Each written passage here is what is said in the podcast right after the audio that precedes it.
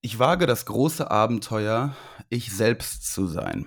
Wir machen uns hier Gedanken über Bücher, geben uns die größte Mühe und im Fernsehen schlappt wieder. Sie wollen das auch nicht dazulernen. Sie wollen nichts dazulernen. Sie sind störrisch wie ein Esel manchmal. nein, nein. Sein Blick ist vom Vorübergehen der Stäbe so müd geworden, dass er nichts mehr hält. Mal ein gutes Buch. Nein.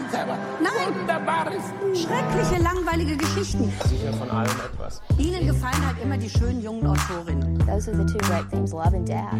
Ja, Gretchen und Ophelia und Madame Bovary und Anna Karenina. Das ist keine Literatur, das ist bestenfalls literarisches Fastfood. Hallo und herzlich willkommen äh, zum Buchclub. Die Hintergrundgeräusche, die gerade das wunderschöne Intro gestört haben, kamen daher, dass Josie, hallo Josie, Hallo? Ich hab doch gar mich nichts gemacht. angewiesen hat, wie ich das Buch richtig zu halten Ja, aber habe, stumm. damit man es sieht. Ja, aber ich habe ja dabei das Mikro an, angefasst und umgerüttelt. Ich wage heute nämlich das große Abenteuer, ich selbst zu sein und ich selbst bin ein bisschen dödelig. Ich, das ist Igor, mit mir am, am Mikro ist Josie. Hallo Wir sprechen Igor. heute über die große französische Philosophin, Feministin, Aktivistin, Literatin, Philosophin, habe ich schon gesagt, ne? Und Existenzialisten. Außerdem Sartres ähm, Mentorin Waifu? und Waifu Simone de Beauvoir. Und ihr Buch, ähm, das habe ich schon vergessen, wie das heißt, Die Welt der schönen Bilder. Les Belles Images. Les Belles Images, genau.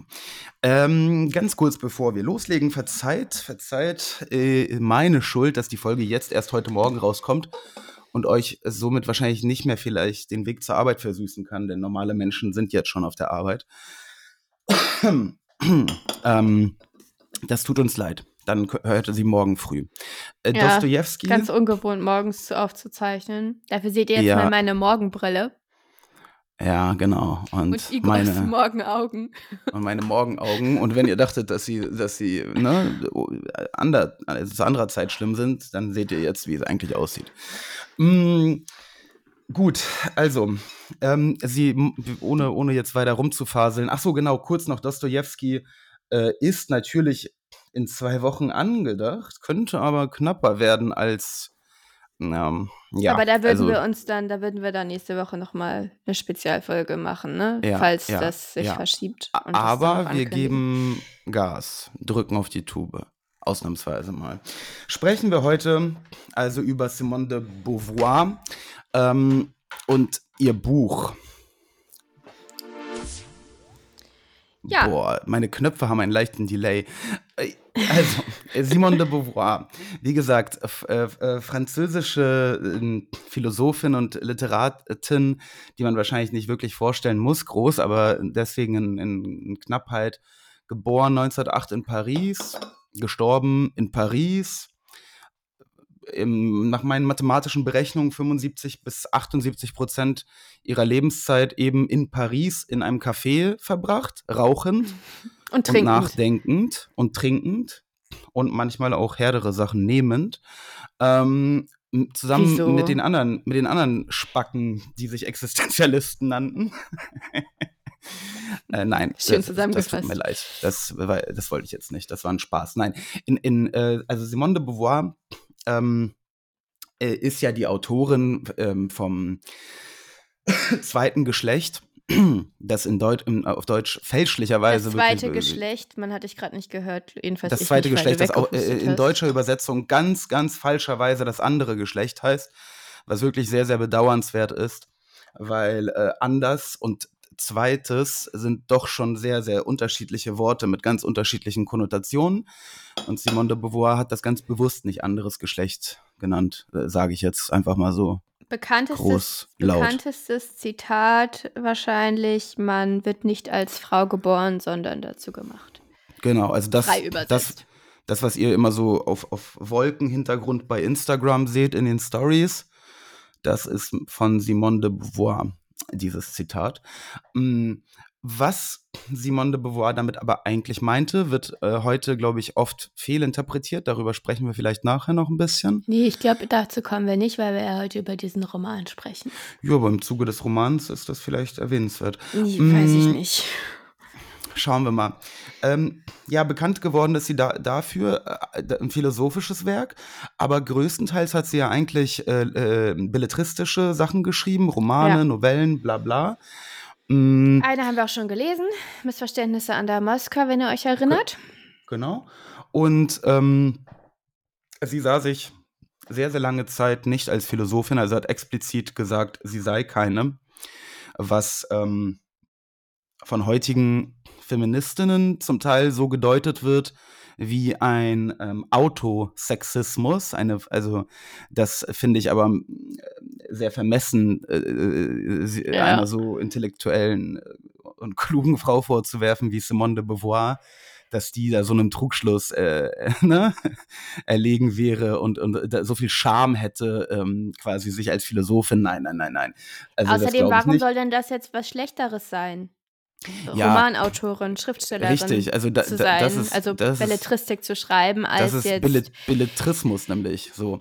Ähm, nee, also sie hat, aber das ist wichtig vielleicht zu sagen, denn ähm, sie und überhaupt, wie es in der Franz französischen ja Philosophie eher braucht ist, ähm, hat eben über ihre über ihre literarischen Werke die Idee des Existenzialismus ähm, vermittelt und hatte damit, würde ich jetzt einfach mal behaupten, von den drei m, drei berühmten Existenzialisten, ihr, Camus und Sartre, glaube ich, den größten Erfolg, die, die, diese Idee tatsächlich irgendwie äh, verständlich zu machen. Mm, Was, was aber nicht heißt, dass sie irgendwie Sartres äh, Ideen äh, übersimplifiziert hätte, was, was auch wieder ihr, äh, wiederum ihr häufig vorgeworfen wird, dass sie quasi im Endeffekt ja nur so, so, ein, so ein Anhängsel, Begleitsel von, von Sartre war, mit dem sie ja ihr ganzes Leben zusammen in einer polyamorösen Beziehung äh, lebte. Ich glaube, das Wort gab es da noch nicht, ne? Äh, nee, Aber wenn ihr Ähm, darüber mehr erfahren wollt, L'Invité, die Sie kam und blieb auf Deutsch, aber sehr ähm, interessant. Ähm, beschreibt es Also ganz nur, nur ganz kurz ähm, noch, be bevor wir dann äh, zu dem Buch kommen.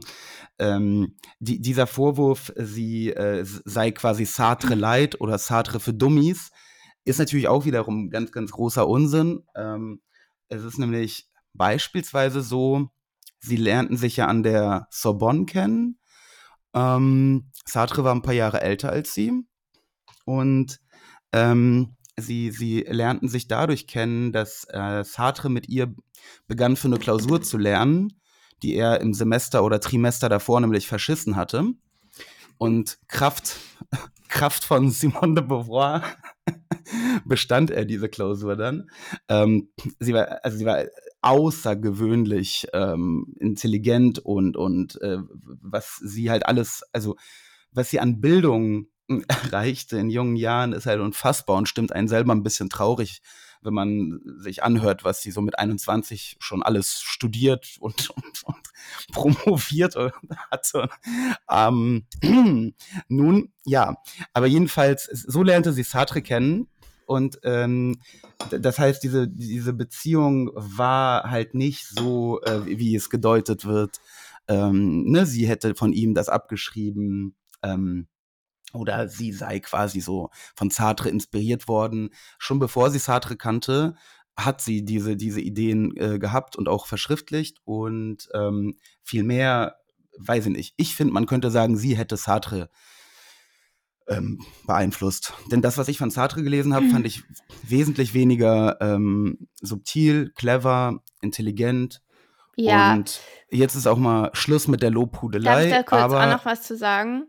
ja, Ich glaube, ähm, also was die Philosophie angeht, hat Sartre schon mehr, mehr, also er hat den Philosophen mehr zu sagen. Äh, Simone de Beauvoir war auch einfach stärker so im politisch, naja, belletristischen Bereich als sie waren nicht ganz von ihren Wir Schaffensbereichen nicht gleich, ganz deckungsgleich. Aber ähm, es war wohl so, hat meine Französischlehrerin damals gesagt, ich weiß nicht, ob das stimmt, dass Sartre Simone de Beauvoir jedes Buch zum Lesen gegeben hat, quasi Korrektur und, ne, also Ja. einfach nicht nur Korrektur lesen, sondern prüfen. Er wollte ihre Meinung haben, bevor er was veröffentlicht hat. Und andersrum war es tatsächlich wohl nicht. Also Simone de Beauvoir brauchte nicht diesen Ja, war, Jean-Paul ja die appro- approved. ja. Na, Das ist so ein bisschen wie bei uns. Ja, das liegt aber daran, dass du es einfach nicht liest. Mm, Ich, so, äh, was soll ich denn jetzt dazu sagen? Ja. Ähm, ja weiß ich nicht. Äh, Erfolg philosophisch, äh, keine Ahnung. Ähm, ich weiß nicht, ob Sartre äh, unter Philosophen heute jetzt so noch Ja, äh, doch, doch. wirklich ernsthaft behandelt wird. Und ich gehe danach einfach, welchen Impact für die Gesellschaft der, der ein Philosoph hatte, weil Ja, ein. Philosoph, der, der nichts in die Gesellschaft von seinen Gedanken übertragen hat, der ist nutzlos und kann in seiner Elfenbeinturmwelt vor sich hin vegetieren. Und ähm, Sartres Existenzialismus habe ich nicht verstanden, vielleicht bin ich zu dumm. Ja, den versteht Ähm, halt keiner so richtig, ja, das dann Problem. bringt das leider ich. alles nichts. so und, und bei Simone de Beauvoir ist es einfach viel einleuchtender und cleverer und deswegen ist Simone de Beauvoir für mich die Existenzialistin. Und ähm, anhand von diesem Buch werden wir das jetzt auch sehr schön sehen, was da eigentlich Okay. los ist. Okay, dann die Zusammenfassung. Ähm, Spoiler-Alarm. Äh, Spoiler-Warnung, genau. Ich bräuchte noch so einen Ton fürs Ja, dachte ich mir auch eigentlich, dass wir da mal sowas einspielen müssten. Also, Mhm. Die Welt der schönen. Bilder. Laurence ist eine junge Mutter, ich würde sagen so um die 30, wird nicht genau spezifiziert. Sie ist Werbetexterin, verheiratet mit Jean Charles. Ach, so spricht man das aus. Jetzt, jetzt werde ich endlich lernen, wie man die Namen ausspricht. Ja, okay, pass auf. Lawrence heißt also Laurence. Laurence, ja. So, also verheiratet mit Jean Charles, Mutter zweier Töchter. Ähm, die älteste ist Catherine und die hat im Moment Probleme. Sie ist irgendwie in der Unter- und Mittelstufe, würde ich schätzen. Sie weint neuestens nachts und ihre Noten sinken auch ab. Sie macht Sie sich ist am Sorgen. Lyc- Lycée, wird, wird einmal gesagt, ne? Ist sie schon am. Nee, sie ist noch nicht am Lycée. Doch, es kann wird Lycée gesagt, weil ich, hab, ich, hab, ich weiß noch, dass ich da gegoogelt habe, was Lycée ist. Okay, aber es heißt ja eigentlich, sie wäre am Anfang der Pubertät. Das weiß, kommt also, nicht so richtig da. hin. Also ich dachte jetzt so Mittelstufe. wann, wann kommt man denn ans, ans Lyc- Lycée? Ja, zur 11. hin, glaube ich. Ach so, aber vielleicht war das ja früher anders in den 60ern. Das glaube ich nicht. Aber lass uns mal weitermachen. Ähm, also, ihre Eltern, Laurences Eltern, Dominique und der Vater, der, dessen Name nicht genannt werden wird, der ist, die sind getrennt, geschieden. Dominique führt, führt ein ziemlich mondänes Leben, hat ständig Gäste, gibt so Diners für, für ja, die Elite, für sehr reiche Menschen, die sie für ihre Freunde hält. Und sie ist mit Gilbert zusammen. Gilbert ist ungefähr der reichste Mensch von Frankreich. Was auch immer er genau macht, das habe ich jetzt vergessen. An, ist er nicht super duper Anwalt? Ist er auch Anwalt? Sind die alle. Ich, ist er nicht Architekt? Ich weiß nicht. Jean, Jean Charles, also der Mann von Laurence, ist auf jeden Fall Architekt. Ähm, Aber jetzt nicht so super erfolgreich, ne? na doch, ziemlich. Nur halt nicht so, nicht so reich wie Gilbert. Ich meine, es Ja, waren noch ja. die 60er Jahre, ne? Also da so ein Leben zu führen, wie die führen, ist noch was anderes Mhm. als heute. Naja, kurz nach, Ähm, also gerade Nachkriegszeit, aber schon so krass, ja. Ja. Ähm, so, Dominique imitiert immer irgendwen. Das ist das, was man über sie wissen muss. Sie ist gekünstelt bis, ja, es ist irgendwie schwer zu ertragen. Äh, Laurences Vater hat keinen Kontakt zu Dominique und lästert auch ziemlich viel über sie, gibt sich selbst als so eine Art selbstgenügsamen, also er ist so ein ja, selbstgenügsamer Humanist und Schöngeist, so wird er eingeführt. So ein Philanthrop. Außerdem hat äh, Laurence noch einen Geliebten namens Lucien, von dem sie sich allerdings im Laufe des Buches trennt. Laurence vergöttert ihren Vater, würde gerne an das Geheimnis kommen, wieso er so glücklich ist. Also sie hat das Gefühl, er, er weiß was, er kennt was, was alle anderen irgendwie nicht können. Er kennt irgendein Geheimnis. Sie sieht ihn allerdings relativ selten. Dominique sieht sie häufiger. Dominique braucht sie auch irgendwie, hat man das Gefühl. Laurence ist eigentlich fundamental unglücklich, sie weiß aber nicht warum. Sie fühlt sich dem Leben entfremdet und sich selbst. Sie fühlt sich irgendwie minderwertig, fragt sich ständig, was haben die anderen, was ich nicht habe. Ähm, hat vielleicht auch mit ihrem Job zu tun. Also der besteht eben darin, Werbeslogans zu erfinden und damit ja die menschlichen Grundemotionen, äh, Motivationen ganz analytisch in, also erstmal zu durchschauen und dann zu verkaufen, also die Dinge so zu verkaufen, dass sie eben die basalen Emotionen und Motivationen ansprechen, was eben offenbar nicht so besonders viel ist, nicht besonders tiefschichtig ist und sie, ja, sieht einfach hinter die Kulissen der menschlichen Psyche und das hat sie irgendwie ziemlich frustriert. Sie wirkt so, als wäre sie kurz vor der nächsten Depression. Die letzte, die sie hatte, war vor ein paar Jahren. Die hat sie allerdings dadurch gelöst, dass sie eben wieder angefangen hat zu arbeiten. So, Das war nach der Geburt äh, anscheinend so eine, so eine Art. Von Louise ähm, wahrscheinlich, ne? Von der Ja, ja. Jüngeren. Also würde zeitgleich wahrscheinlich ja, hinkommen, ja. wahrscheinlich Post, äh, Post, Post, äh, wie heißt das? Nicht Mortem. Post, ja, ja. Postnatale. Postnatale. Äh, Post, Ja, ja. Pa Postpartum-Dings, ja. ja gut. Warum bringe ich das immer in Zusammenhang? Naja, ähm, Katrin hat, äh, ist jetzt also das Problemkind.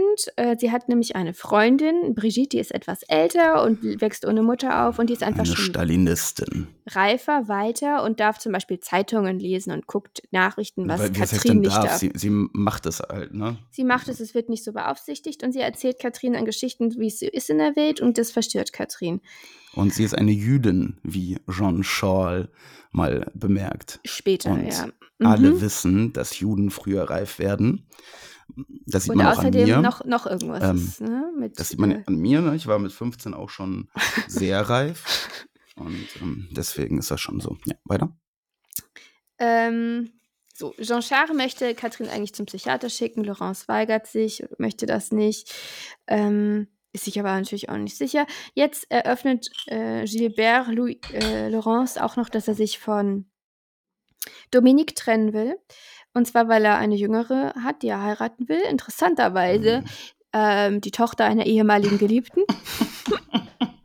also Gilbert ist, naja, wollen ihn jetzt nicht in der Zusammenfassung schon verurteilen. Drüber. Ähm, das macht er dann später auch, was Dominik komplett aus der Bahn wirft. Die schreibt dann einen gemeinen Brief an seine Verlobte, die neue, und ähm, der fährt dann zu ihr und vergewaltigt sie. Zumindest habe ich das so verstanden. Gar hundertprozentig. Ja. Ähm, was, ja. Laurence ähm, hat dann kurz danach, ich glaube auf dem Weg, also sie ist noch ziemlich aufgebracht, äh, einen Autounfall. Also sie ist am Steuer, Jean Charles sitzt auf dem Beifahrersitz, sie weicht einem Moment. Radfahrer aus. Was das denn? ist, das ist chronologisch, glaube ich, nicht korrekt. Diesen, diesen Unfall haben sie doch auf dem Rückweg von der, von der Ferienwohnung ähm, oder von dem Ferienhaus außerhalb von Paris. Okay. Gut, aber da ist die Chronologie, glaube ich, auch an der Stelle nicht so wichtig. Ja. Ähm, also sie weicht einem Ra Radfahrer aus, sie landen beide im Graben und Jean-Charles macht ihr nachher Vorwürfe mehr oder weniger offen, dass sie den, das Leben des Radfahrers verschont hat und ihm dann irgendwie, weiß nicht, 8000 Francs oder was auch immer, wie viel das auch immer war. Genau, die Versicherung wird nicht für hat. den Autoschaden aufkommen und ähm, ja. Genau, und er ist ziemlich sauer deswegen, ziemlich zerknirscht. Mhm. Ähm, Laurence fährt mit ihrem Vater in den Urlaub, um einen klaren Kopf zu kriegen, nach Griechenland und hofft, dass sie ihm dabei näher kommt und dass sie so hinter dieses Geheimnis endlich kommt, wieso er so glücklich ist und alle anderen so ein falsches Leben führen und sie eben auch. Mhm. Ähm, ja, aber es wird irgendwie nicht so toll, wie sie erwartet hat. Man kann es nicht richtig sagen, aber seine Art, Urlaub zu machen, ist irgendwie dann doch auch nicht so, so überzeugend. Äh, So gar nicht so authentisch, wie man denken würde. Mhm. Oder vielleicht doch einfach eine andere Fassade. Mhm, genau das. Ähm, genau. Ähm, inzwischen, sie kommt nach Hause, ähm, die Psychiatrie, also die Psychotherapie für Katrin hat angefangen, also Laurence hat sich da nicht durchgesetzt.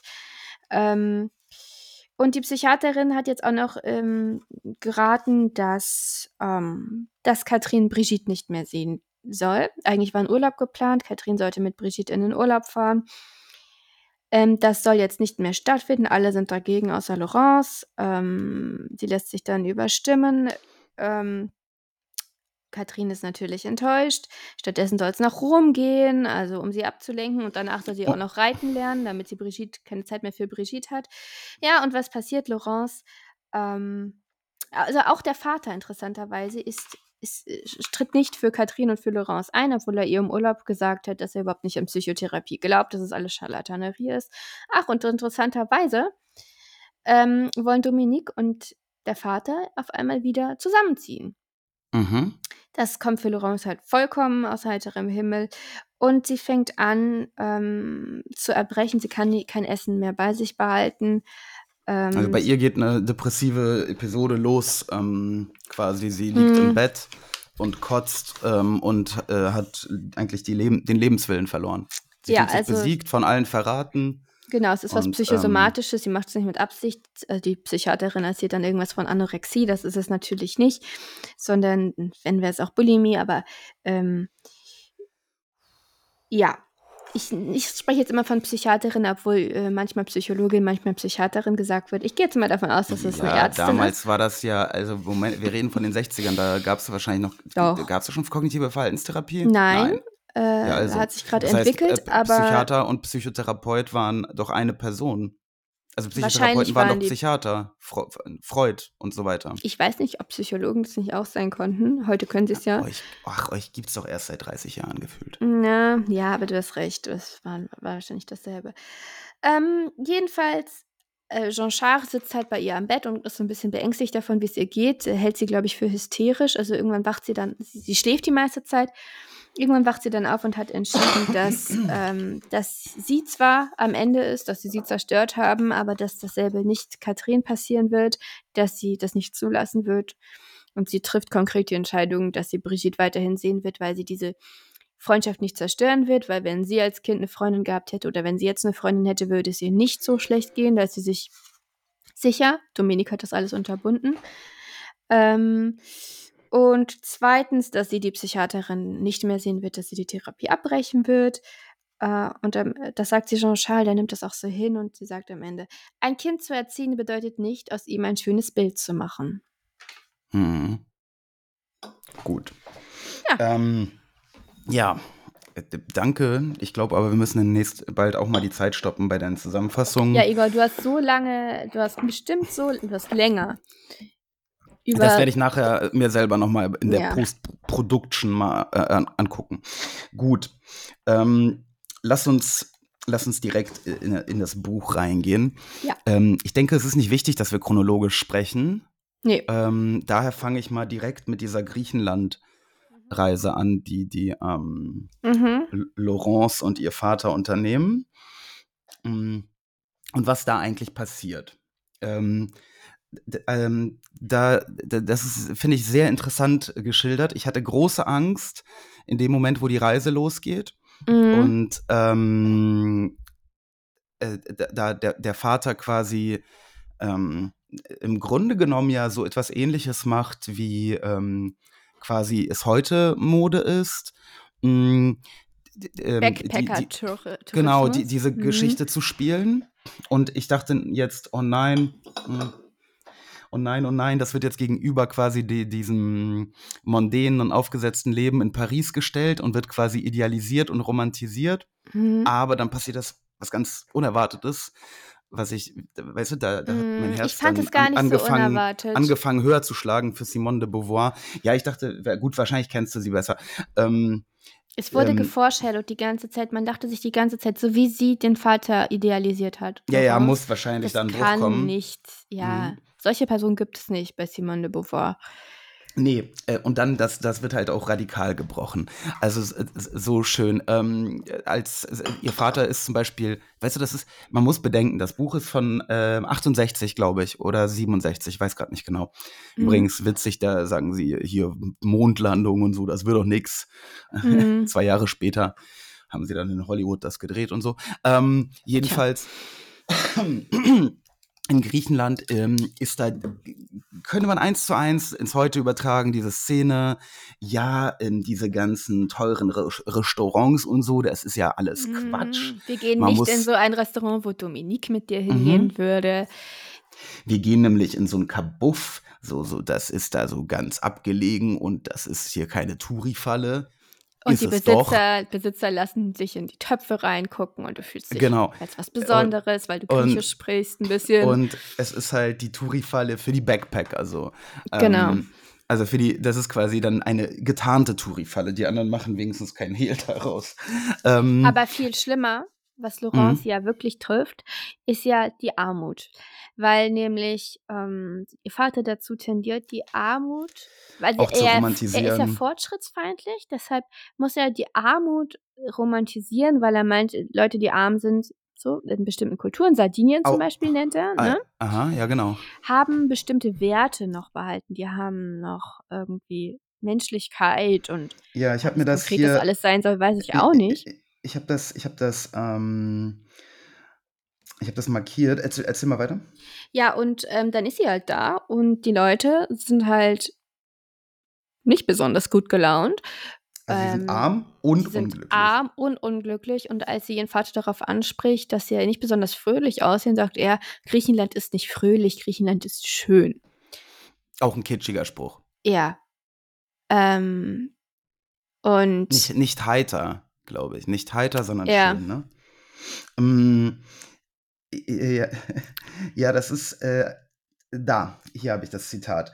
Alle, also, in allen Ländern, ob sozialistischer oder kapitalistischer Prägung, wird ähm, der Mensch von der Technik zermalmt, seiner Arbeit entfremdet, eingeengt, verdummt. Alles Übel rührt daher, dass er seine Bedürfnisse vermehrt hat, die er hätte einschränken sollen. Ähm, und das, das Spannende, dass äh, ich, ich lese es ja im Kindle und da Mhm. ähm, wird ja immer angezeigt, wer das markiert hat. So, und da haben die, Insta Instagram-Leute dann ähm, Oh haben sie ihren, ihren Oh Wurstfinger nein. rausgeholt und das dick angemarkert, um da dann das Wolken-Storybild zu machen. Wann hat der Niedergang begonnen? An dem Tag, als man die Wissenschaft der Weisheit, die Nützlichkeit der Schönheit vorzog, mit der Renaissance, dem Rationalismus, dem Kapitalismus, den positiven Wissenschaften. ja, Ähm, bleibt zu hoffen, dass oh. sie das Buch zu Ende gelesen haben. mh. Am Ende waren auch noch Markierungen. Aber die Frage ist, ob sie das verstanden haben. Jedenfalls der Vater, ähm, der vorher so idealisiert wird, der dieser, dieser Mhm. romantische Humanist ähm, und, und Fortschrittsfeind ist, Mhm. auch heute übrigens eine sehr populäre Narration, Mhm. ähm, ein, ein schönes Bild äh, f- von einem Leben und von einem Menschen, das heute nachgespielt wird, unter anderem. Ähm, ist eine Option. Man, man sucht sich ja laut Simone de Beauvoir quasi diese, ähm, ja, diese Lebensnarration aus. Und ähm, äh, ähm, die einen sind nicht besser als die anderen. Also während es früher in den 50ern die Hausfrau ähm, war, die man dann gespielt hat mit den Kindern und dem Mann unterwürfig, ist es heute die, die, ähm, die, ja, die queere Antinatalistin, die genau derselben, ähm, äh, demselben Fehler erliegt und, und eine, ein, ein schönes Bild mitspielt, eine Narration, die halt von der ganzen Gruppe getragen wird. Es ist der Backpacker, der nach Thailand reist und dort sich eins mit der Natur fühlt. es, es sind, ist ja, der es sind die. Klischees. Ja. Es sind Geschichten, Aber Bilder. das heißt ja nicht, ne? Ja, das heißt ja nicht, dass es nicht möglich ist, mehr zu sein als ein schönes Bild. Ganz und gar nicht. Aber ich, glaube, wenn man, ähm, wenn man einer, einer, ähm, einer, von einer Gruppe, also wenn eine ganze Gruppe so eindeutig und so mit so großer Übereinstimmung eine ähm, Sache ähm, Feiert. äh, feiert und verfolgt, dann muss das, glaube ich, eine, eine, n- ja, so eine Narration, so ein schönes Bild sein. Das kann dann nicht mehr ein individueller Mensch sein. Also Simone de Beauvoir ist im Schönes Grunde genommen Bild übrigens, ne? Schönes Bild ist so ein hübscheres Bild als, also du hast gerade gesagt, Narration, das ist ja was sehr ähnliches. Nur es ist halt, ein Bild ist umfassender. Und heute sagt man ja Narration. Früher hat man gesagt, vielleicht Simone, Klischee. Simone de Beauvoir hat auch Narration gesagt. Nicht in dem Buch, aber grundsätzlich. Ja, aber ich finde, schönes Bild ist ein schönes Bild. Das stimmt. Ja, ja, schönes Bild passt vor allem, finde ich, bei den, bei den, ähm, bei den, die sich sehr für progressiv und humanistisch ähm, haltenden Menschen. Wie gesagt, dieser, der Technikfeind, der, das Silicon Valley, das macht uns alle kaputt. Ähm, selber auf dem iPhone 14 Pro X Max tippend bei Instagram oder äh, eben Ja, gut, aber das macht der Vater der, nicht. der, ne? der, der, der schwule, ähm, äh, der, der, der Schwule, der ähm, äh, äh, quasi nach Gleichberechtigung ringt und, und ähm, diesen, diese Beziehung der Ehe gleichgestellten Status äh, erhält, was natürlich sehr gut ist. Simone de Beauvoir war gegen je, jedwede Ungerechtigkeit in dem Sinne, der dann aber darum kämpft, kirchlich heiraten in zu der dürfen. katholischen Kirche heiraten zu dürfen. Simone de Beauvoir wäre wahrscheinlich aus ihrem Erdgeschossfenster in ihrem Café gesprungen, wenn sie das gehört hätte. Ähm, also auch ein schönes Bild nachäffend. Ähm, eben, ne, das ist ja alles schön und gut mit der, mit dem, mit der Gleichstellung, Ja, aber wenn man wir kann ja über nicht wirklich. Hochzeiten reden, dann sind wir sowieso Man- sehr schnell bei man- schönen man- Bildern. Aber Man kann ja nicht, ja, mal, klar, klar. Aber Ja. also jedenfalls diese ganzen schönen Bilder, die gehen be- beim Vater das schöne Bild da, an, äh, äh, dass sie Laurence vorher noch nicht entlarvt hat. Ähm, Genau. Ne, die anderen hat sie ja schon entlarvt, dieses mondäne Leben, diese gefakten Freundschaften und so weiter. Das ist alles scheiße. Äh, das, Okay. was sie mit ihrem Ehemann da hat, die Ehe, ihr Geliebter. Aber der Ja, lass Vater, uns so da der gleich auch Vater, nochmal drüber sprechen. der Vater hat das. Leben durchschaut. Und Mhm. selbst das geht kaputt. Der Ja. Vater sagt an einer Stelle, warte, lass mich noch kurz das, ich, also wirklich, ich bin Ja, ganz begeistert von der. Reise. Mhm. Ja, aber, also wirklich, also ich bin, ich bin, ich bin ganz, ganz. Ich will auch mal nach Griechenland übrigens, jetzt wo ich das gelesen habe.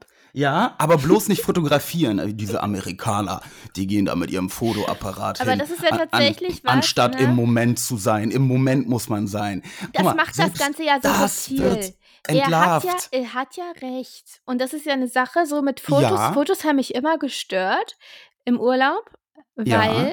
ich wirklich immer das Gefühl hatte, die Welt nur durch die Linse zu sehen, das wird dem irgendwie nicht gerecht. Eigentlich ist eine Erinnerung, also sich Mühe zu geben, sich Dinge einzuprägen, Mhm. besser als ein Foto zu machen. Also ich habe mich ja, Ja. in vielem, was der Vater sagt, tatsächlich persönlich wiedergefunden. Ja, du bist ja auch diese technikfeindliche ähm, Ja, aber ich bin, ich bin die da schön, entzaubert wird. ich bin bitte schön, also ich bin kein schönes Bild. Nein, das wollte ich dir gar nicht vorwerfen. Aber pass auf, da, also dieses, die Sache mit dem Fotografieren, nur noch die letzte Sache. Ähm, ganz populär, sich darüber aufzuregen und sich darüber lustig zu machen. Ja. Hier die, die Chinesen, die mit ihren Fotoapparaten und so, auch leichter Rassismus mit drinne. Ähm, Hat er das gesagt, Chinesen? nein, nein, das ist, ich rede von dem Bild heute. Ach so. Ja. Ähm, aber das, was der Vater macht, das ist also dieses, ja, man muss den Moment und so da aufsaugen, das muss man sich sagen. Das ist doch auch ein Fake. So, und da, das ähm, ent- entlarvt sie ja auch. Also er macht doch gar nicht so Ja, das ist doch der anderes. Punkt. Er Das ist speichert doch der das. Punkt, ja. Ja, und das fand ich so großartig. Er speichert Das das, in seinen. Erinnerungen. Ähm, er, er, er, Und vor allem hat er diesen- dann, Diesen kulturellen Erfahrungs-, diesen Wissensschatz, sodass das Ja. alles viel reicher ist für ihn als Ja. für jeden anderen, diese Erfahrung. Und genau. Laurence steht daneben und fragt, denkt sich, okay, meine Füße tun weh, wie lange müssen wir noch? Und Mhm. was hat er, was ich nicht habe? Die ganze Zeit fragt sie sich das. Und am Ende stellt sie fest, nichts. Und sie sagt, ich möchte, ähm, statt mir diese, diese alten, nichtssagenden Ruinen anzugucken, die nichts mit mir zu tun haben, die ich überhaupt nicht verstehe und nicht verstehen kann, die, möchte ich mir nicht angucken. Ich möchte lieber im Hotel liegen und irgendwie einen Krimi lesen. Das ist ja heute das, äh, Ja, das ist ja, äh, der, der heutige Pendant wäre Igor, der sagt, ich habe da keinen Bock mehr drauf auf diese alten, alten Scheißtümpel hier. Ich möchte lieber ins Hotel und irgendwie Diablo spielen. Also man könnte sagen, Laurence ist ein bisschen basic, ne? Und das Laurence macht ist sie ein so sympathisch. ja. Doch, Also aber das, das- macht sie so das sympathisch. Sie ist, sie ist unprätentiös. Sie ist unprätentiös, Absolut irgendwie unprätentiös. naiv, also irgendwie unschuldig. Ich weiß nicht, irgendwie hat sie sich da was, ähm, auch ein, ein Rest von Sensibilität eben aufbewahrt, dadurch, dass sie sich vor der Welt verschlossen hat. Ähm, sie ist ein, Interess eine interessante Ausnahme in ihrer Welt. Absolut. Ähm, Sie ist das Ich- einzige ich- Individuum in dieser Welt. Vielleicht. Laut Simone de Beauvoir, ja. das einzige Individuum, obwohl sie sich selbst leer fühlt, obwohl sie überhaupt nicht weiß, worin ihre Identität besteht. Sie hat keine Überzeugungen, so richtig, ne? Sie Na hat, doch, das sagt sie, hat selber. gewisse- sie hat ja, keine sie. Überzeugungen, sie Doch, hat- ähm, hat- sie urteilt zeigt nicht. aber- Ja, doch, tut sie.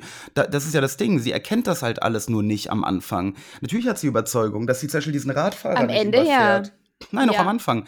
Na, äh, das sie war, handelt das nach. war eine moralische Intuition, es war Ja, ähm, aber das heißt, sie hat, sie hat, sie hat wobei, Na, sie, aber sie hinterfragt halt alles sehr, sehr kritisch. Sie ist halt unfassbar selbstkritisch.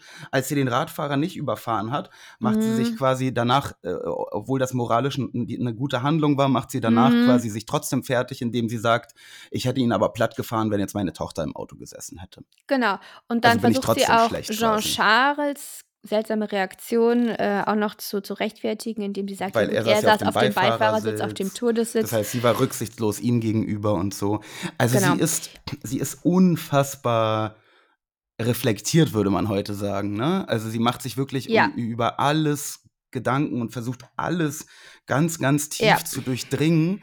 Und dadurch, dass sie das macht, wird sie halt sehr unglücklich, weil wenn, wenn man, also diese mondänen Sachen zu, zu durchschauen äh, und zu durchdringen und sie dann quasi lächer, als lächerlich zu entlarven, das ist ja nicht schwer.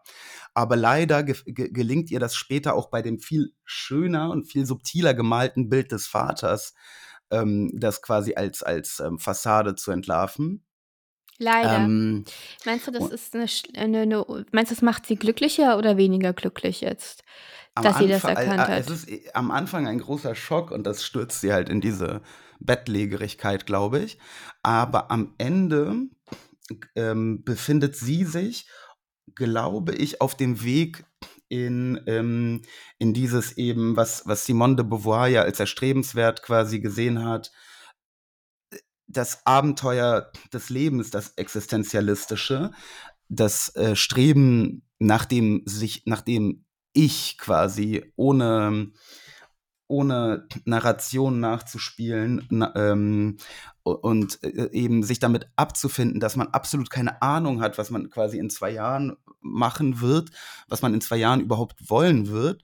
Ähm, man kann halt nichts im Leben predikten und ähm, und das ist okay und das ist gut.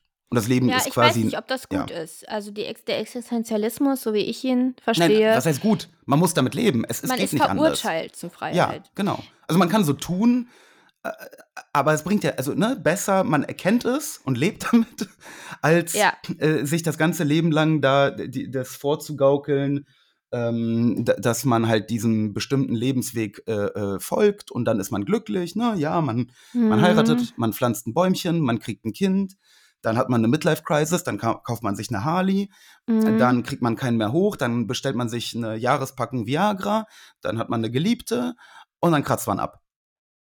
Also die Kurzfassung. Genau. Ähm, Ähm, auch interessant, wie wenig, ähm, also dieses bürgerliche Leben, was Laurence da ja führt, die ganze Geschichte durch letztendlich, auch wenn sie sich darin nicht wohlfühlt, wie wenig Gewissensbisse sie wegen ihres Geliebten hat. gar keine. Also jedenfalls nicht wegen Jean Charles. Das Einzige, was sie sagt, ist halt, ich bin, ist halt, ich bin abgelenkt, ich habe keine Zeit mehr für meine Kinder, meine Tochter Mhm. entgleist, ich muss mit meinem Geliebten Schluss machen. Ja. So, deshalb macht sie das, aber ähm, zu Jean Charles, da, vielleicht, also müssen wir auf jeden Fall gleich nochmal über diese Ehe sprechen, aber Ja. auf eine Sache wollte ich jetzt noch hinaus, ähm, der Kontrast zwischen Jean Charles und ihrem Vater, der ist ja eklatant, also Jean Charles ist ja so ein Zukunftsmensch, so ein Technokrat, Er ist, er ist wirklich, er ist wirklich ähm, quasi Elon Musk. in, in, den, in Elon Musk aus den 60ern. Ja, also auch so, also er sagt halt so Sachen ja so wie in, weiß nicht, in so und so vielen Jahren werden wir die Armut ähm, äh, besiegt Er hat nicht haben. ganz, er hat so, nicht ganz warte unrecht. Mal, warte mal, warte mal. Aber im Zwischenraum bis dahin, ja gut, kann man halt nichts dagegen machen. Kinderarbeit und äh, Bürgerkriege und so weiter, ne? Ist halt, also so dieser, dieser komische Fatalismus, der sich dazu gesellt. Einerseits sind wir so mächtig als Menschen und der Fortschritt ist unaufhaltsam, aber was im Moment passiert, da, ja, muss halt. Ähm, Aber hör mal ganz kurz zu, bitte. ja, Äh, um 1990, um sein, seine, seine ähm, Ansichten zum Ausdruck zu bringen. Um 1990 eine mit Reichtum und Muße gesegnete Zivilisation wird aufgerichtet sein.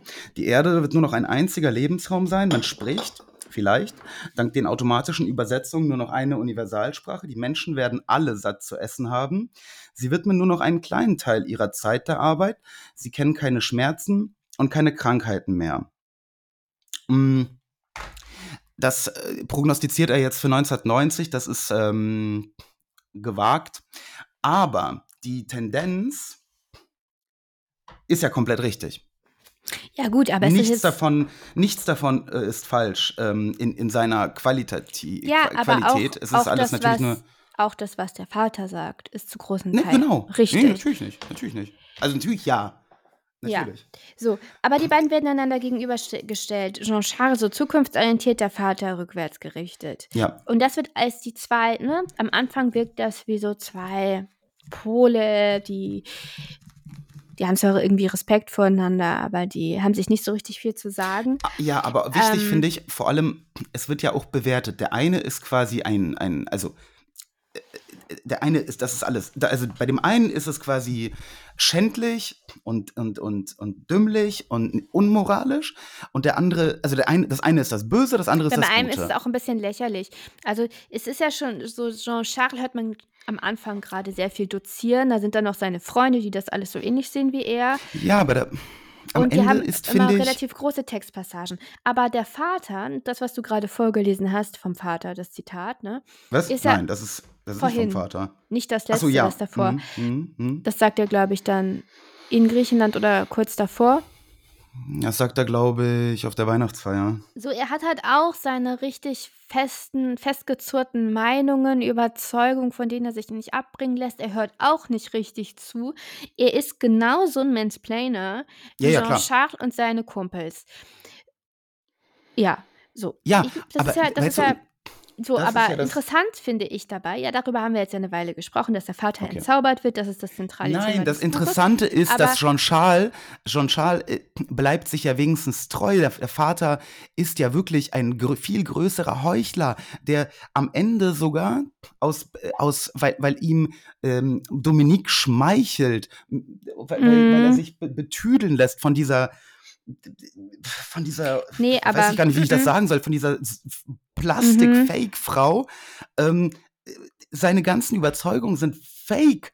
Und Ja, aber Jean-Charles, der bleibt sich Jean-Charles- wenigstens nein, treu in seiner nein, das tut er Technokratie. nicht, Natürlich. Doch, Am. Anfang sagt er, erste Szene, da erstes Zusammentreffen, sch, ähm, schwärmt er von seinem Chef, Architekten, weil der so modern ist und so äh, unkonventionell und es ist inspirierend und äh, was weiß ich, irgendwie solche Wörter sagt er.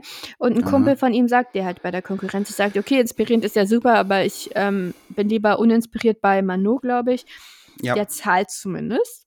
Mhm. Und was macht Jean-Charles im Laufe Ja, des der Buches? wechselt er wechselt ja, ja. zu stimmt. Er hintergeht übrigens sein, also der, für den er arbeitet hat, wohl offenbar ziemlich viel für ihn getan. Ja, ja, ja, ja, Ähm, das stimmt.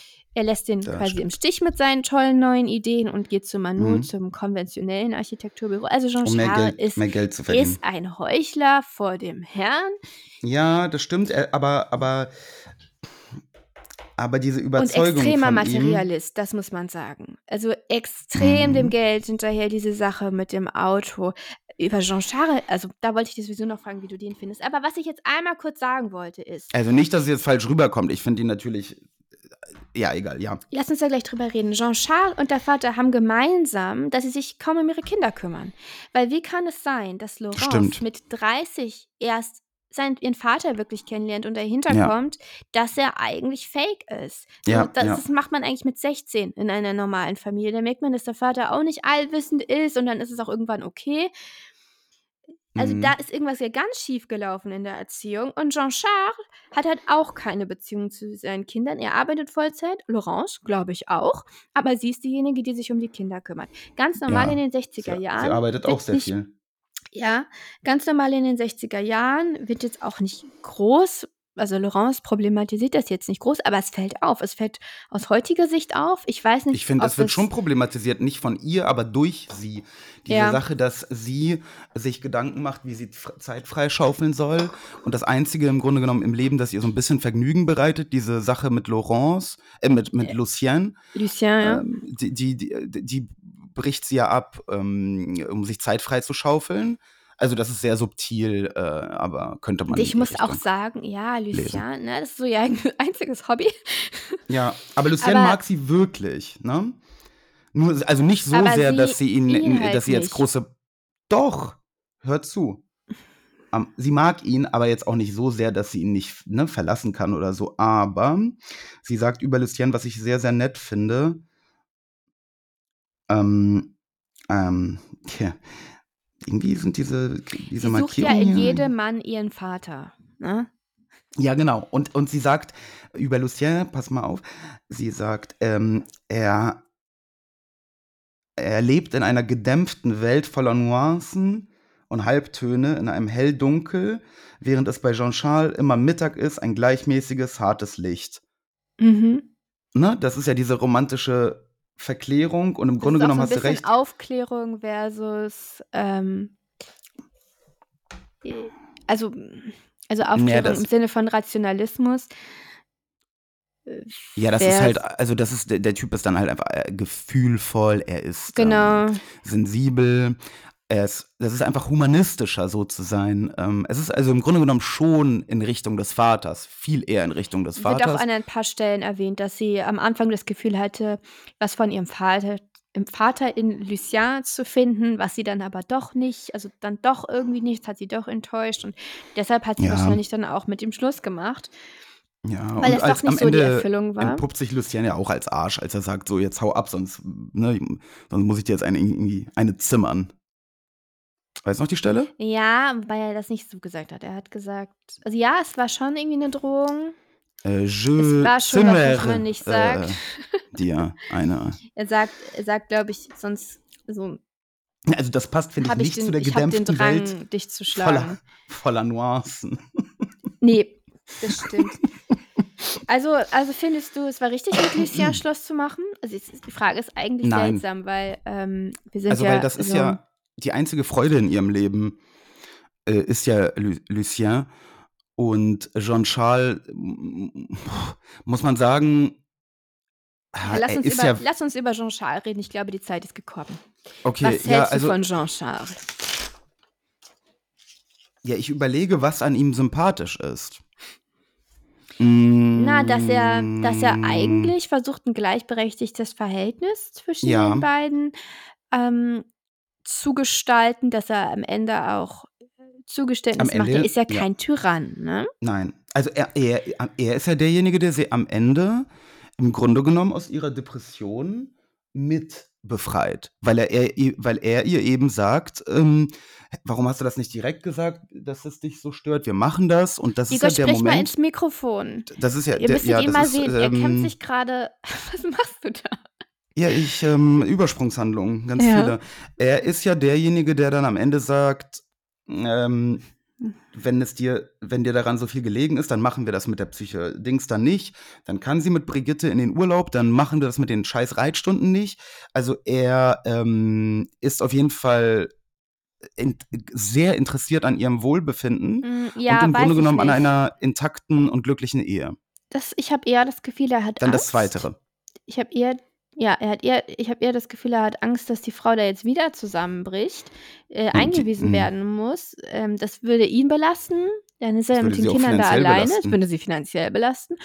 Und es wäre auch nicht schön für diese bürgerliche Fassade. Also ähm, Mhm. ich weiß nicht, ob es da wirklich um ihr Wohlergehen geht, weil sie Ja, das kann man fragt ja nicht auch nicht sagen. nach ihren Gründen. Er sagt nur, okay, okay, okay, okay, wenn du das sagst, du kümmerst dich am meisten um die Kinder, du hast ja recht, so, Mhm, hast ja recht mhm. machen wir alles. Ähm, und letztendlich, sie sagt ja auch, er hat es Ja. nie ernst genommen, überhaupt diese, diese Freundschaft mit Brigitte. Also er glaubt auch nicht, dass das so viel anrichten kann. Er versteht doch auch gar nicht, was mit Katrin nicht stimmt. Ja. mm, Also er Also- ist doch komplett abgestumpft. Und das sind ja alle in dem Universum, in dem sie lebt. Abgestumpft gegen das Leid der Welt. Er weiß immer, was los ist, aber also er liest auch Zeitungen und so weiter, er ist immer ähm, auf dem neuesten Stand. Ähm, Mhm. Muss ja auch allen erklären können, wie er die Dinge sieht. Aber ähm, es nimmt ihn überhaupt nicht mit. Er ist überhaupt nicht innerlich beteiligt. Willst du mal den Hund kurz da? Nee, ich kann hier nicht aufstehen. Nein. Ähm, äh, Ja, Mach Moment, du mal ich- und ich äh, mansplaine währenddessen ein bisschen. Mm, Wie, wie mansplaine ich denn jetzt weiter an dieser Stelle? Also, da, ja, schon, aber wa- was äh, ich finde, was für, was für Jean-Charles spricht, ist, ähm, die, die, also ich habe gerade noch mal die Stelle aufgerufen, dieses Ende. Das ist nämlich die, die einzige Stelle, die man ihm quasi so irgendwie ihm positiv auslegen kann, finde ich. Ähm, und zwar sagt er, ähm, Ja. Jean-Charles scheint immer mehr die Fassung zu verlieren. Ähm, das ist, nachdem sie das gesagt hat, äh, ein Kind erziehen heißt nicht ein schönes Bild aus ihm zu machen. So, also er scheint immer mehr die Fassung zu verlieren. Das spricht ja schon mal dafür, dass er emotional gerührt ist. Er murmelt mit beruhigender Stimme.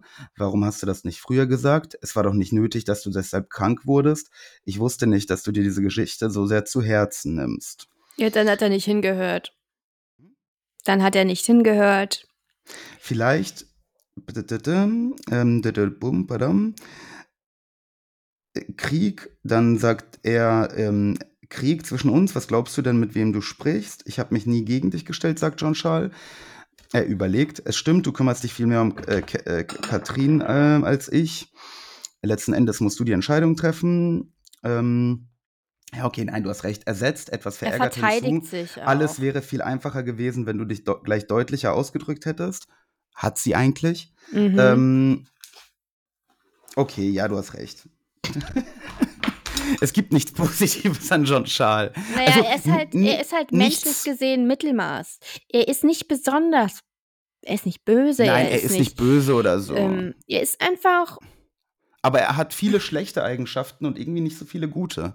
Also er ist zum Beispiel sehr, halt, sehr, Ja. sehr geldgeil. Und das ist echt nie. Also das ist ja das, was sie sehr, mh, was, glaube ich, einen großen, großen Bruch zwischen ihnen verursacht. Diese Sache mit dem Auto. Also, dass ihm Mhm. Geld so wichtig ist, dass er ihr ernsthaft deswegen ähm, da solche Vorwürfe macht. Ähm, also, dass es anscheinend ihn so belastet, dass er es nicht mal verstecken kann vor ihr. Ne? Ähm, das ist schon sehr, sehr unsympathisch. Und dann sagt er Oder- auch immer, es ist sein Geld. Also er er sagt es, sie sagt es auch. Sein Geld, dabei verdienen die ja beide. ja, Es ist irgendwie Richtig. seltsam. Ja, also er verdient wahrscheinlich schon mehr, wobei aber sie jetzt auch nicht unerfolgreich ist. Die ist, glaube ich, die Sie Chef, ist ziemlich Chef, erfolgreich. Chef-Werbetexterin in, in, in ihrer äh, Ma- Werbefirma da. Mm, Sie wundert sich ganz, ganz viel am Anfang noch, später nicht mehr darüber, wie absurd das ist, dass ähm, sie mit, mit diesem Jean-Charles, also wie, wie das durch Zufall geprägt ist, warum er, warum nicht ein anderer? ja, genau. Die Zufälligkeit ähm, der, der Igor, sprich davon? bitte ins Ja, Mikrofon. b- ich, ich habe doch gerade gar nicht gesprochen. Ich habe doch nachdenklich doch zur Seite schon. geschaut. Ähm, äh, ja. Äh, das ist ein großes Thema, diese Zufälligkeit. Und ähm, Das ist auch was sehr Existenzialistisches, ne? ja, Eben, und es ist, ja. das sind genauso diese Fragen, die in den Büchern von Simone de Beauvoir immer aufkommen, die einem so nahe gehen, finde ich, weil es so Mhm. ehrlich ist Mhm. und so alltäglich.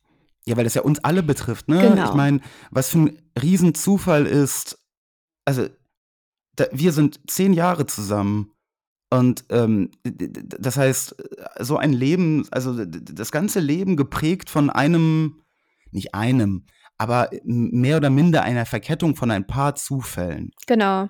Ganz, zu, ganz, also hätte eine Genau. kleine Entscheidung von uns anders ausgesehen. Ja, eben nicht nur die Hätte Entscheidungen. Ne? Ja, klar spielen Ja. Entscheidungen eine Rolle, aber Ja, aber, aber äh, also, Entscheidungen, ich mein, die man auch überhaupt nicht übersehen kann. Hätte ich mir bei Thomann nicht ähm, irgendwann äh, äh, gesagt, ach komm, ich probiere das mal mit dem Gitarre spielen, ne, und eine Harley Benton für irgendwie 60 Euro gekauft. Ja, we- weiß ich nicht, was, was- was- keine Ahnung, dann wäre mein gesamtes Leben anders verlaufen. Und wenn ihr ähm, an euch so, so zurückdenkt, an eure Beziehung oder ja, alles ist ja wirklich, also riesige Lebensabschnitte geprägt von kleinsten Zufällen. Ähm, das ist schon äh, irgendwie, weiß nicht, wie das ist. Wie fühlt sich das an, Josie? Tja, wie fühlt sich das an? Nach Kontrollverlust, Ja, denke ich mal. ja, nach, nach, also gar nicht mehr so selbstbestimmt, wie man immer so denkt, auf jeden Fall. Ähm, und überhaupt nicht so vernünftig, sondern ähm, Mhm. ich, ähm, jetzt ist es natürlich auch so, dass sie mit Jean-Charles, ich würde sagen, so einen Durchschnittsmann hat. Also natürlich nicht, was die Ambition angeht und so, da ist er auf jeden Fall Elite, aber was sie eigentlich an ihm findet, ist mir nicht klar. Ich denke, es ist was, was sie vor zehn Jahren mal an ihm gefunden hat und jetzt ist es einfach weg.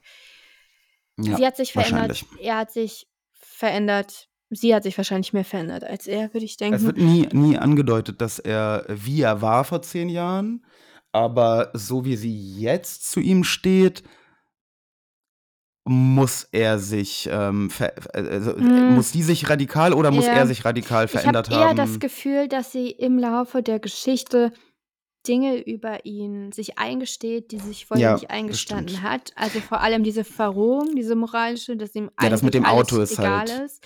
Also das mit Ja. dem Auto, aber auch Es kommt noch eine seine, andere kurze, kurze, ähm, kurze seine Szene. Beziehung zur eigenen Tochter, also wie, wie egal ihm das ist mit äh, äh, Brigitte und überhaupt ähm, so kurz nach dem Nationalsozialismus so einen ziemlich antisemitischen Kommentar. Ich glaube, auch das ähm, dürfte Spuren bei ihr hinterlassen. Ja, aber noch schlimmer ist, glaube ich, ähm, weil, also ja, das mit dem Nationalsozialismus, die Konzentrationslage, das hat sie eben als Jugendliche ganz stark belastet. Da hatte Genau, sie so und, ihre und erste da, da, Krise. da, da, das triggert ja garantiert, also obwohl das nicht weiter näher besprochen wird, ähm, ich fand, das kam ziemlich, also ziemlich überraschend und ziemlich schockierend, ehrlich gesagt. Fand ich auch, fand ich auch. Also das hat ihn als Person auf jeden Fall auch für den Leser unsympathischer gemacht. Ja, also das, Ähm, man es muss hat das, schockiert. das ist halt wirklich, das ist nochmal viel, viel krasser, weil es, das, das Buch ist von 68, das sind 20 Jahre ähm, gerade mal vergangen. Genau. Und ähm, ich denke mal, in Frankreich war die Geschichte, die man sich damals erzählt hat, auch vor allem die Deutschen, die Nazis, ne? Die sind antisemitisch.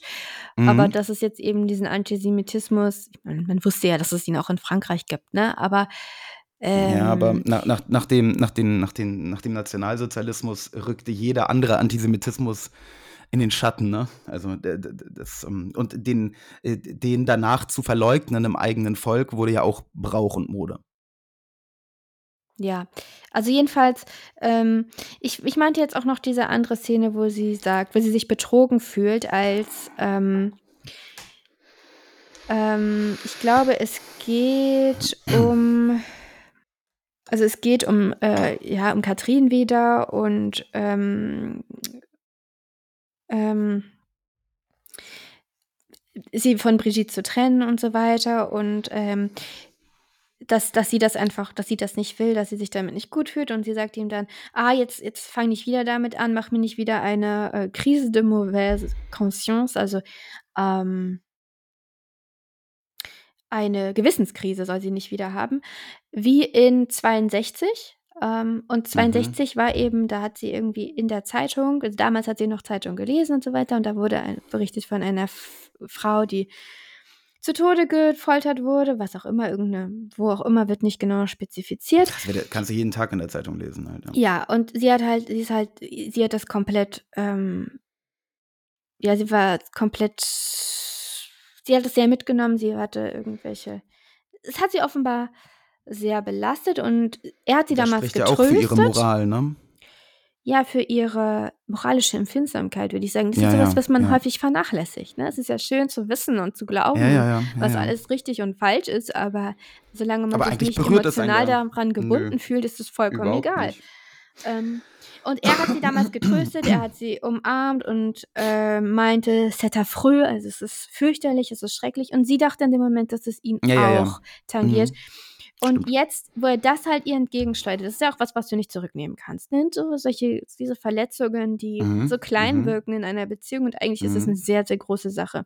Sie Mhm. sagt, also, quelle trahison, welcher, welcher Verrat Ja, äh, in dem Moment. Ähm, sie sagt, es fühlt sich an, als hätte sie, er sie geschlagen. Er schlägt Ja. sie natürlich nicht, er ist ja ein aufgeklärter Mann, aber ähm, er Ja, aber das, äh, respektiert sie eben auch nicht, er nimmt sie nicht für voll so richtig. also dass er eine Schwachstelle, äh, also äh, Mhm. eine, eine, eine ps- psychische ja, Erkrankung, weiß ich nicht, also auf jeden Fall eine psychisch belastende, schwere Zeit für sie, dass er das quasi als ähm, Zielscheibe nimmt äh, oder als Schwachstelle, wo man reintreten kann. Mhm. So nach äh, dem Motto, bei- reiß dich zusammen. Genau, Hier. das äh, Ich ist. habe jetzt keinen Bock ähm, darauf, das nochmal, dich nochmal macht irgendwie ihn- trösten zu müssen. Das macht ihn extrem unsympathisch, das stimmt. Genau, es ist natürlich eine Sache, ne? Es kann einmal rausrutschen, wird er bestimmt wird er vielleicht am Ende bereut haben. Ich weiß nicht, ob er verstanden hat, was da passiert ist. Ich glaube nicht. Er hat ihr ja dann am Ende, genau, er hat ihr rote Rosen geschenkt, geschickt per Post. So. Auch, auch eine richtig coole Szene, wo sie diese Rosen bekommt und sich denkt, Gott, am liebsten würde ich sie wegschmeißen. Also, sagt sie, aber die Rosen können ja nichts dafür, ne? Stellt sie auf. Genau. Und am Ende, als, als er dann kommt, begrüßt sie ihn, sagt Danke und alles ist gut. Also Was- sie spielen dann halt davon? die, die, ja, sie spielen halt die, ähm, die Beziehungskrise ähm, Krise und wie sie erfolgreich gelöst wird nach. Sie gehen dann einkaufen, er schenkt ihr ein Collier.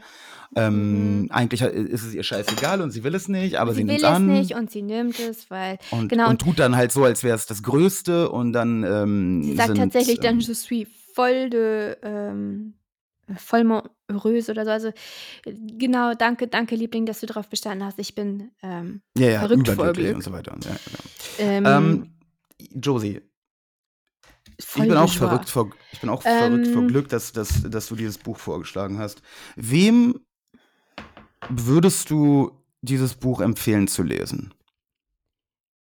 Äh, allen, also auf jeden Fall allen Eltern.